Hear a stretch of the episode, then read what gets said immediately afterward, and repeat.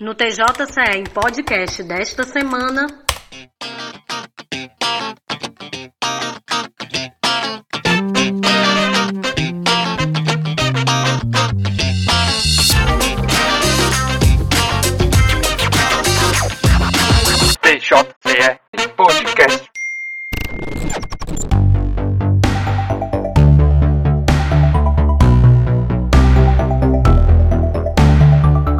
Olá, eu sou a Marina Rates e a gente traz para vocês o processo de conciliação feito em sessões virtuais, método alternativo para resolução de conflitos adotado durante esse período de pandemia pelo Núcleo Permanente de Métodos Consensuais de Solução de Conflitos do Tribunal de Justiça do Ceará, o NUPEMEC. Olá, pessoal.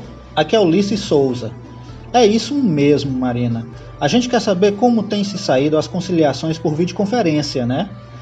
A Manu conversou com pessoas que precisaram usar esse recurso para resolver seus casos, e elas dividem essa experiência com a gente.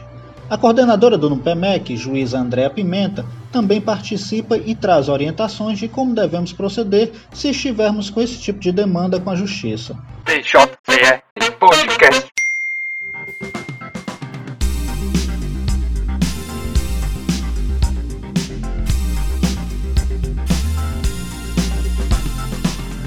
Olá, aqui quem fala é Manu Neri. Vamos começar explicando para nossos ouvintes quais são os procedimentos necessários para a realização da sessão de conciliação por videoconferência. As sessões por videoconferência, apesar de ser uma novidade, são simples de serem realizadas. As partes e advogados vão precisar apenas de um aparelho com câmera e microfone conectado na internet, que pode ser um computador ou o próprio celular. Será necessário ainda ter o programa da videoconferência instalado, que será acessado pelo link disponibilizado.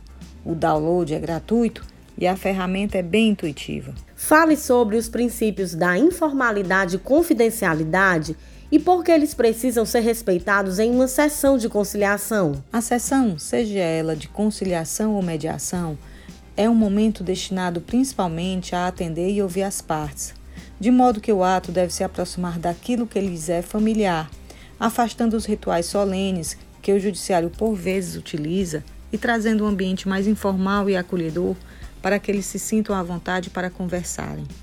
A confidencialidade também mostra-se essencial para a promoção do diálogo ao assegurar que o que for dito em audiência lá permanecerá em sigilo.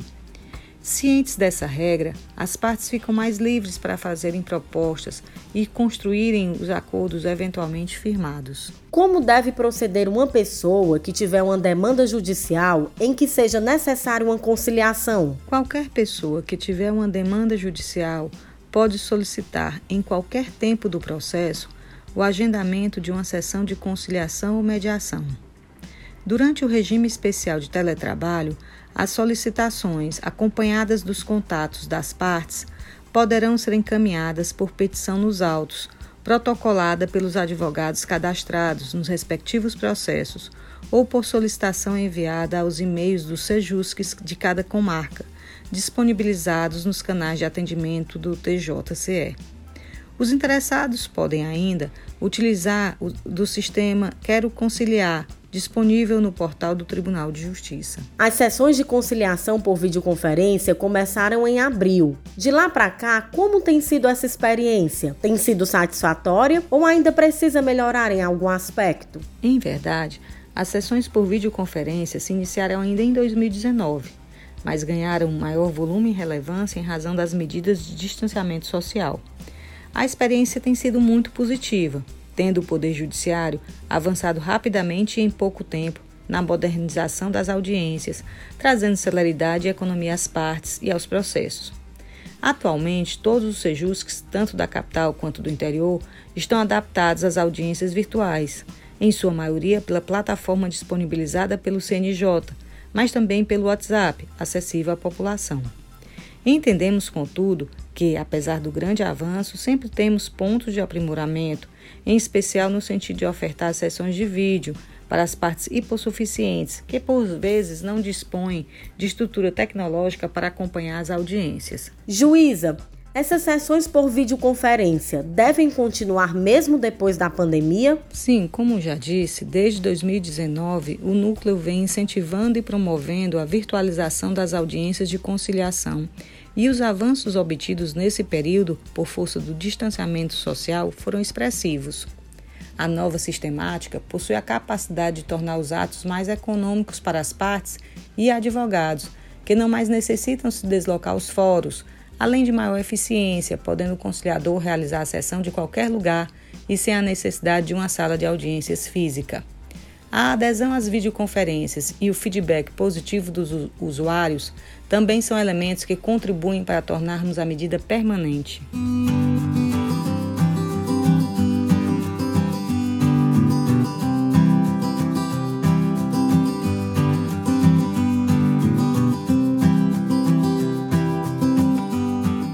eu entrei em contato com o agente funerário Gustavo Meirelles.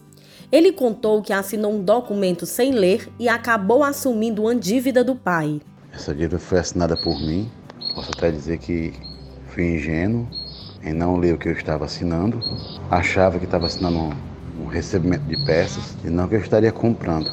Eu não faço a mínima ideia onde o sujeito do meu pai biológico se encontra. Aí agora eu vou ter que fazer uma procura, uma busca com os amigos em comum, ver se alguém dá notícia dele, para ver se ele vai ser homem para poder assumir a dívida dele. Também falei com a bancária Maria Augusta, que atua como preposta representando o Banco do Brasil em um caso. A experiência tem sido muito válida é, na participação dessas audiências nesse novo formato virtual. É, para o momento atual que a gente está vivendo, né, fez-se necessário que a gente possa utilizar de todos os recursos tecnológicos disponíveis para que as atividades de uma forma geral elas não parem, né? E que bom que o judiciário está é, tentando, né? Está na tentativa de se adaptar a esse novo fo formato de, de audiência e dar oportunidade à população de uma forma geral as audiências no formato virtual. Tanto a Maria Augusta como o Gustavo precisaram da audiência de conciliação e contam como foi a experiência. A minha experiência em relação à participação, é, eu acho um ambiente totalmente estruturado, bem organizado, os conciliadores são preparados para aquilo que estão fazendo né? É um ambiente que, que repassa, né, para nós participantes, um, um, ambiente seguro, né, e que possibilita a interação fácil, uma interação legal nessas audiências virtuais. O que eu achei da conciliação, da chamada de vídeo, interessante por questão da segurança, por conta dessa pandemia, e deixa a pessoa mais à vontade, né? Até se expressa até melhor. Tem pessoas que abalo psicológico só em se ausentar de casa. Da forma como foi feita, ficou interessante. Teve o conciliador, teve as testemunhas, aquelas pessoas que ficavam só observando. Foi interessante. No caso, para mim aí, é, é essa situação, eu vou morrer atirando dizendo que não fui eu, que não sou eu que fiz a compra. Mas a assinatura é a minha, né? Fazer o quê? Essa opção de sessão com vídeo eu achei interessante, ficou bem tranquilo.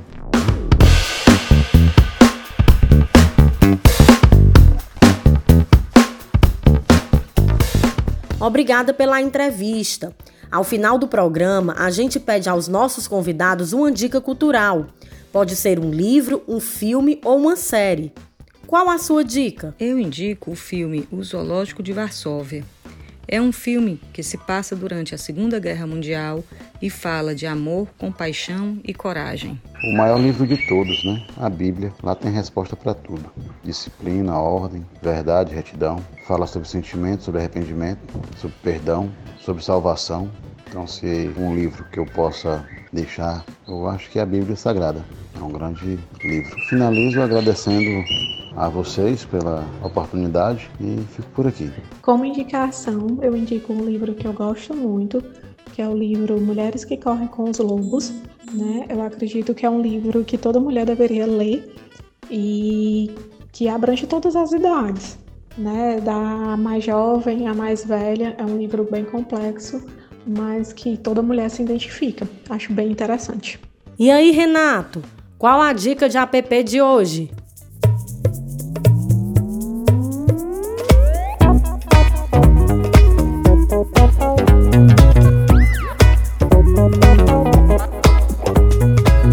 A dica de hoje é para quem não tem scanner em casa e precisa transformar um documento ou papel importante em arquivo digital. O aplicativo se chama Cam Scanner. A ideia dele é bem simples. Usando a câmera do celular ou tablet, ele bate uma foto e a transforma em arquivo PDF. Ou seja, aquela pilha de papéis importantes que só fazem ocupar espaço em casa está com dias contados. Basta usar esse aplicativo para transformar tudo em arquivo digital e deixar salvo no celular, computador, nuvem. Agora vou indo terminar de digitalizar os comprovantes do cartão de crédito do ano passado. Não esqueçam, bebam água e até a próxima semana!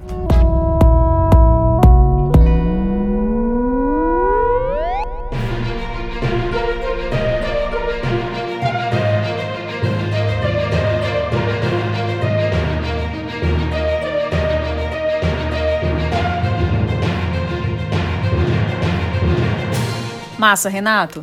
E vamos com os três destaques entre as notícias do site do tribunal na última semana. O TJCE concluiu na semana passada mais uma etapa para a implantação do programa de modernização do Judiciário. Foi adiado para o dia 25 de agosto o início da terceira fase da retomada dos trabalhos nas comarcas de Zona Amarela. Tribunal de Justiça economiza quase 1 milhão e 300 mil reais com a redução de despesas durante a pandemia. Para ler essas e outras notícias, acesse o tjce.jus.br.